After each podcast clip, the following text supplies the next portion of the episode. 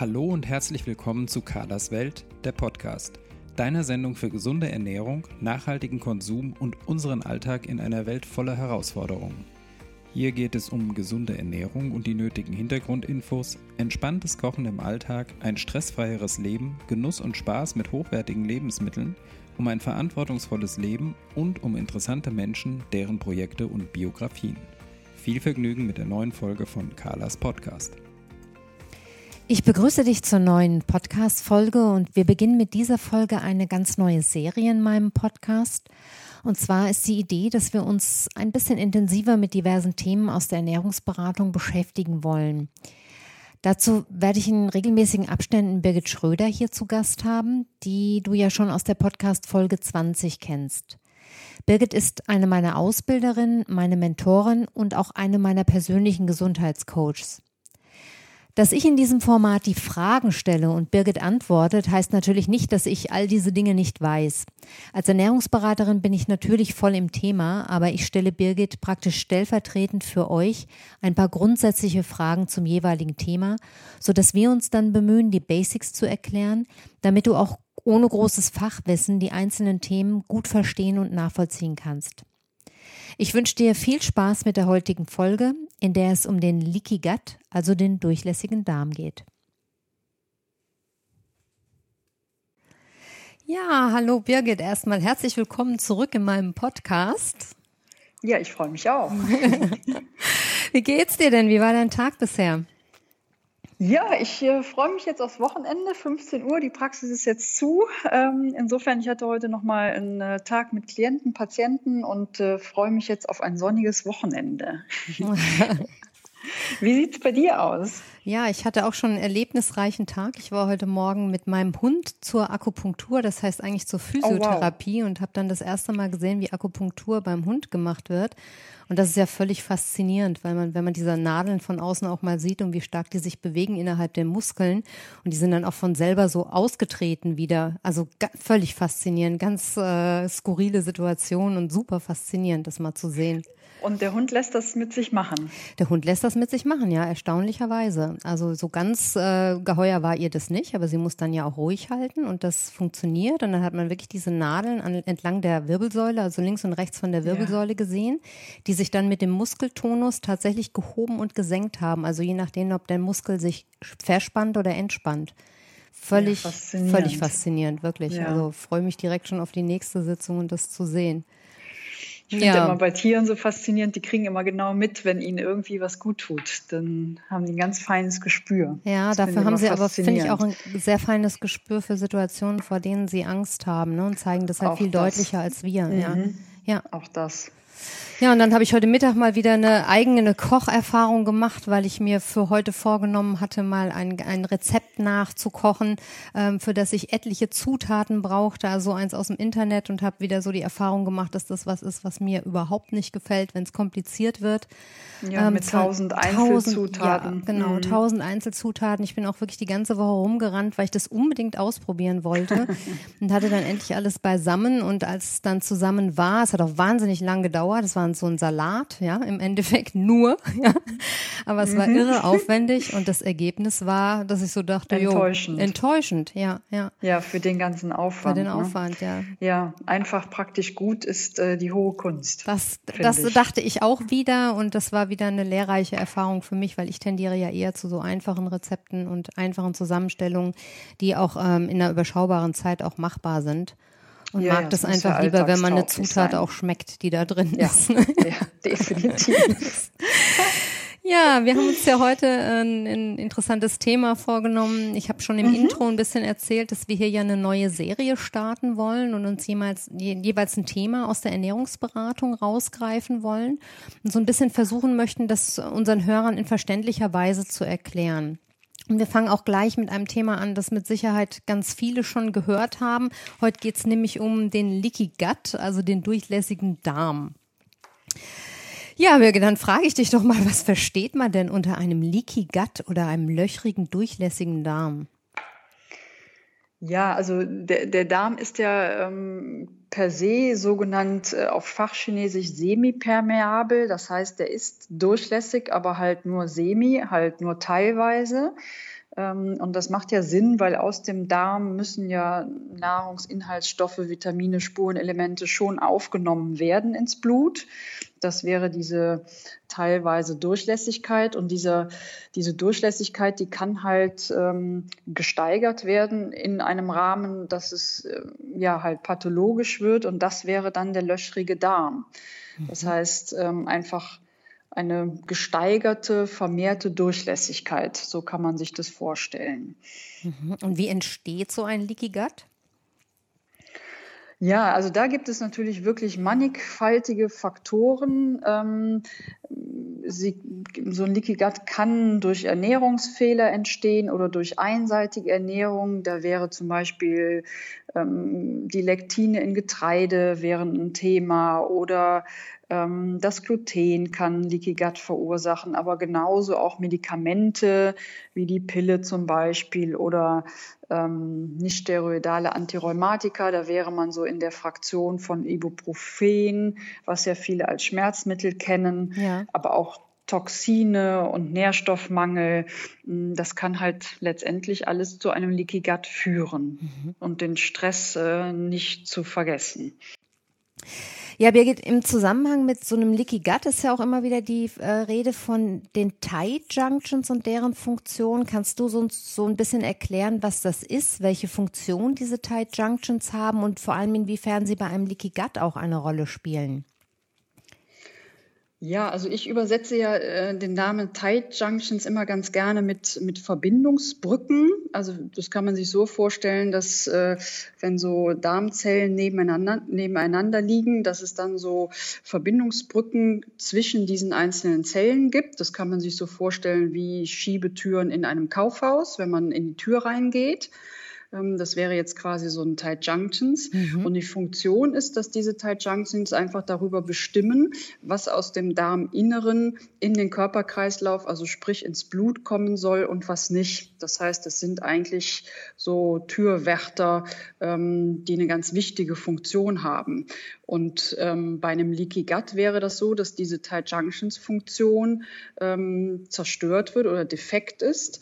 Dann gibt es keinen Türwärter mehr und dann können halt deutlich mehr Stoffe aus dem Darminneren ins Körperinnere, also ins Blut, die im, eigentlich im physiologischen Sinne vielleicht gar nicht so dahin gehören. Mhm.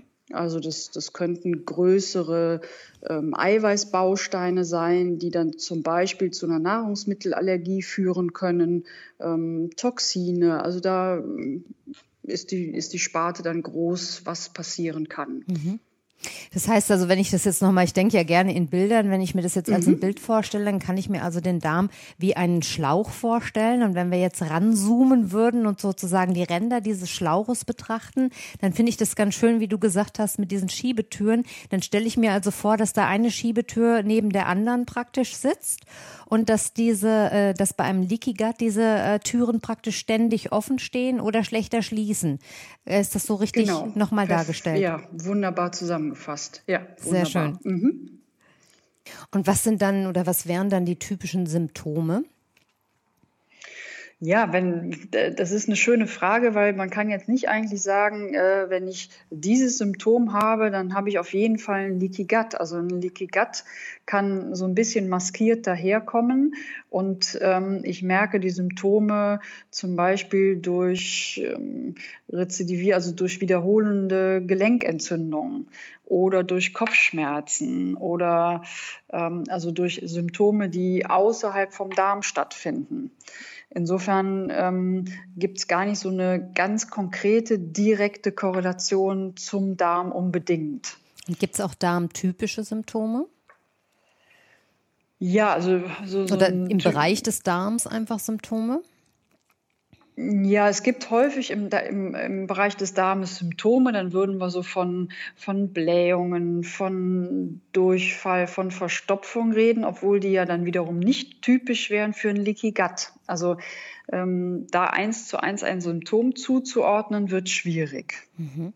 Das heißt, man kann grundsätzlich sagen, dass man auch bei nicht darmtypischen Symptomen immer mal daran denken sollte, dass der Darm an vielem beteiligt ist und deshalb unter Umständen auch da ähm, irgendeine, ich sage jetzt mal Störung ne, in, in, Form eines Leaky Gut oder anderen äh, darmspezifischen Problemen vorliegen kann.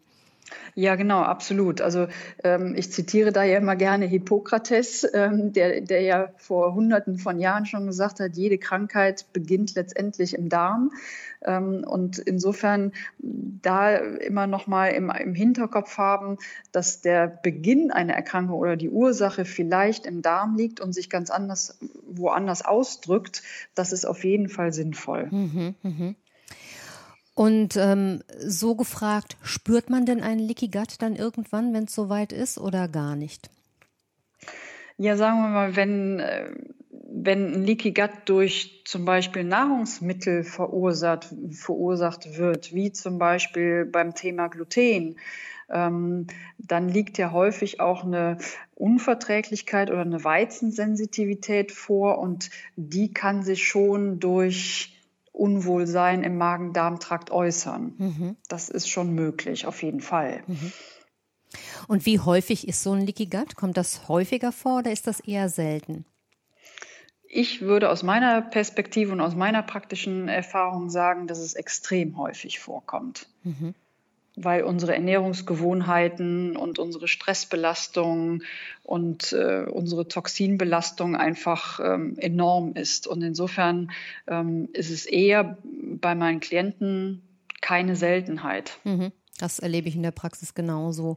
Das heißt, das ist äh, durchaus, wie du es auch vorhin schon gesagt hast, immer sinnvoll, den Darm, wenn man, wenn man krank ist in irgendeiner Form oder sich nicht wohlfühlt, dann durchaus den Darm mal anzugucken und auch ja. auf ein Leaky Gut hin zu untersuchen. Ne? Ja, das absolut. Ist ja, genau, immer so ein bisschen schade, weil das in der Schulmedizin halt nicht, ähm, nicht so häufig dieser Zusammenhang hergestellt wird. Aber dann lohnt es sich tatsächlich nochmal einen Experten, mhm. Ernährungsberater oder sowas aufzusuchen. Ja, wie wird denn das dann diagnostiziert? Also wenn jetzt ein Klient kommt, kommt und ähm, der Verdacht besteht, dass ein Leaky Gut vorhanden sein könnte, wie wird das diagnostiziert? Was macht man dann? Ja, es ist eigentlich äh, völlig unspektakulär und äh, einfach zu handhaben. Man macht äh, ein, eine Stuhlprobe, die man in äh, ein Labor schickt, was sich auf diese Parameter eben stützen kann und was diese Parameter untersucht. Und ähm, sieht man dann halt Auffälligkeiten, also erhöhte Werte, lässt das einen Rückschluss darauf zu, ob ein Leaky Gut vorliegt oder nicht. Und mhm. insofern ist das eine schöne Diagnostik, weil man halt anhand der Werte dann auch beurteilen kann, ist das jetzt eine massivere Störung oder nur eine geringgradige. Dysfunktion. Also dann kann man es auch sehr schön vom Schweregrad einteilen. Ganz genau. Und kannst du unseren Hörern noch mal genau sagen, welche Parameter das dann sind, die man bestimmt?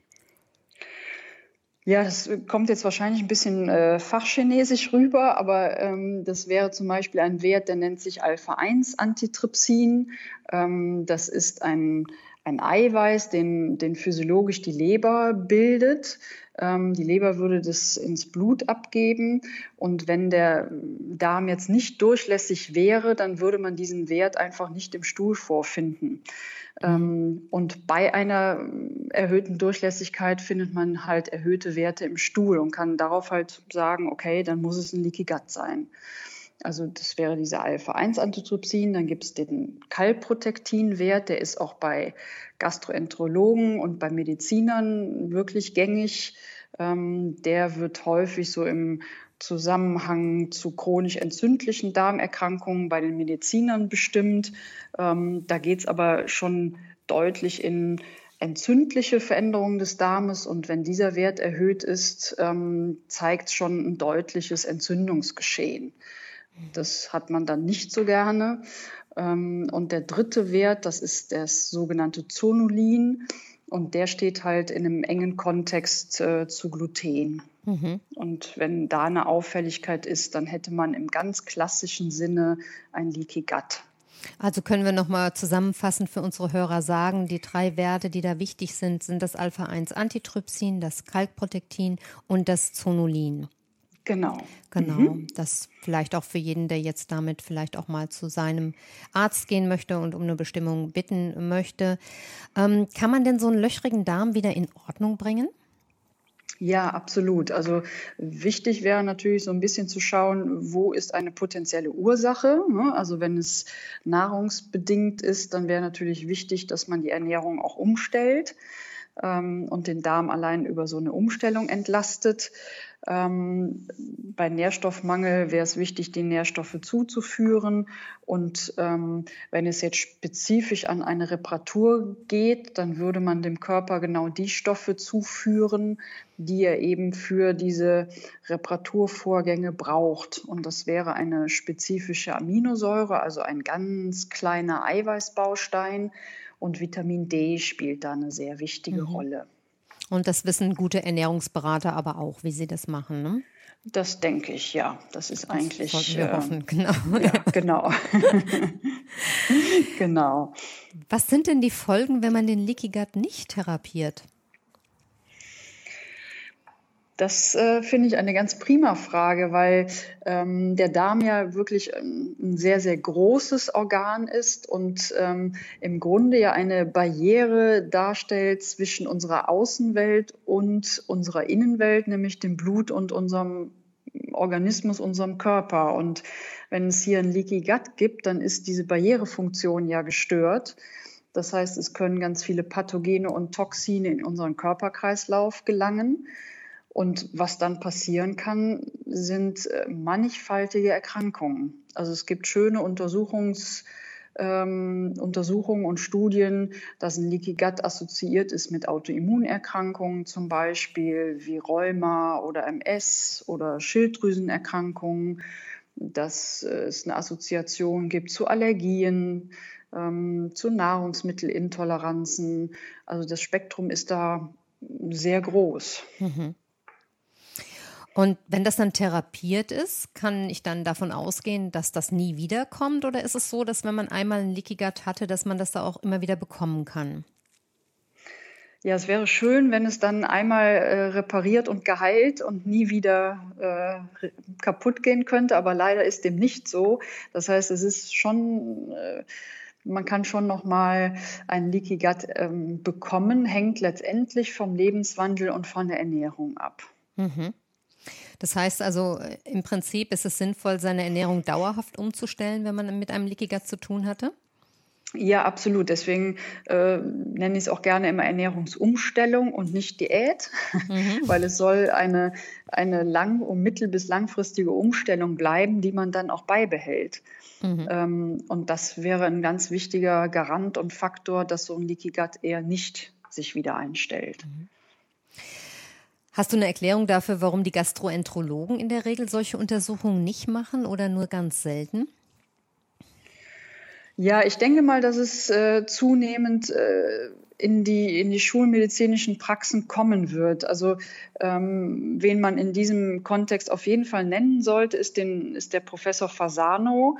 Das ist ein Mediziner aus den USA, der ähm, wirklich ganz grundlegende Forschung betrieben hat äh, zum Thema Gluten und Leaky Gut.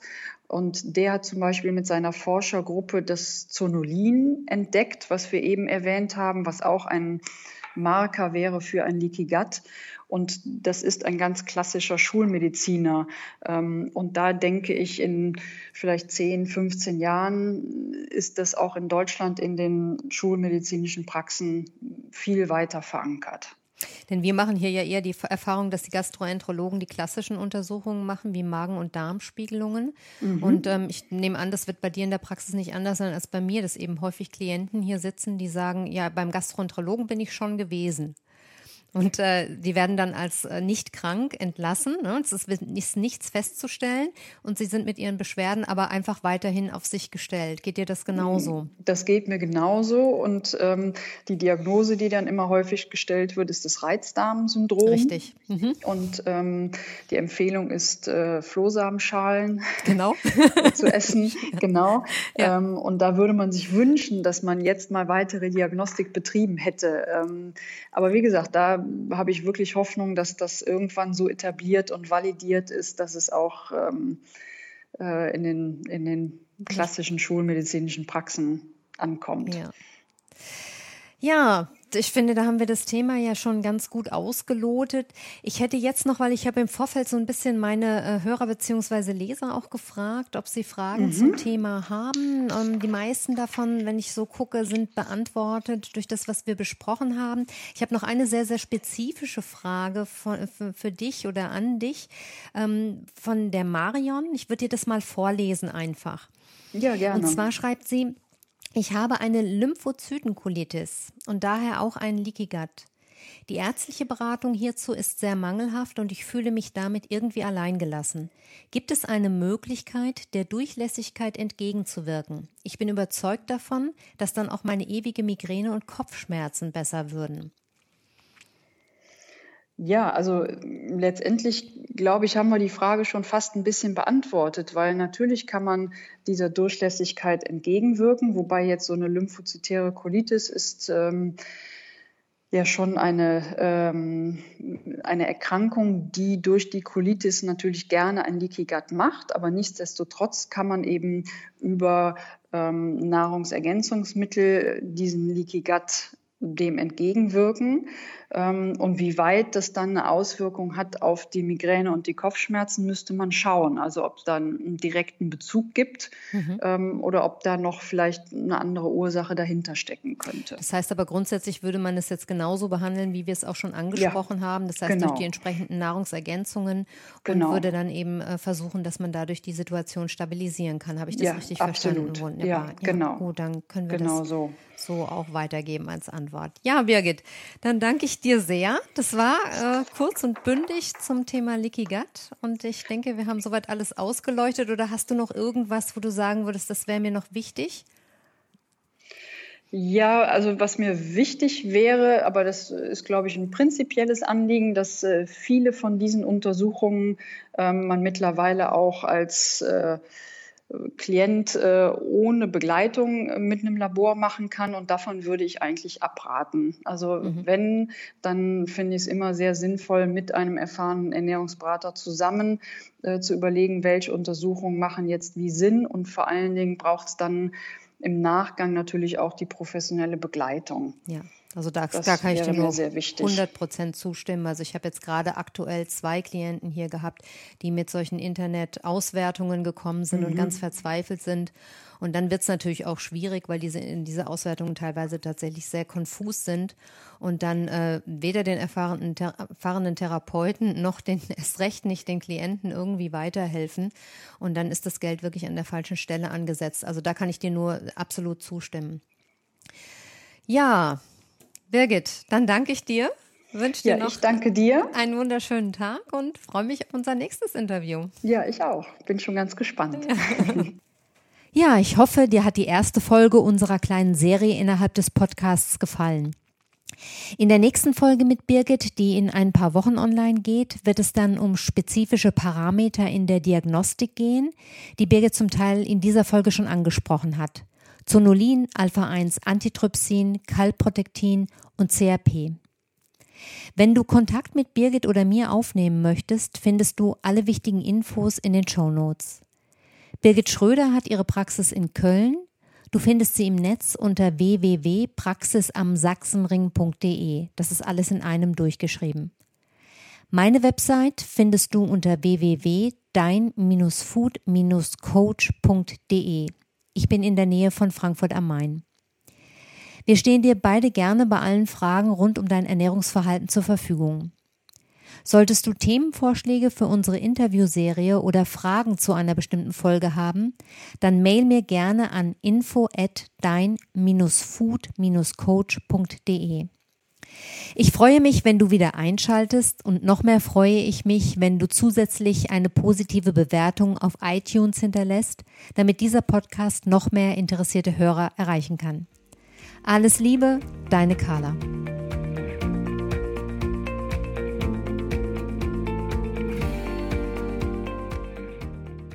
Das war eine neue Folge von Carlas Welt, der Podcast. Die Links zu den Themen der Sendung findet ihr in den Shownotes und auf www.carla-kocht.de slash podcasts. Wenn euch dieser Podcast gefallen hat, freuen wir uns über eure persönliche Weiterempfehlung und über eine positive Bewertung bei Apple Podcasts. Weitere Folgen findet ihr auf Spotify, Apple Podcasts und in eurer Podcast-App.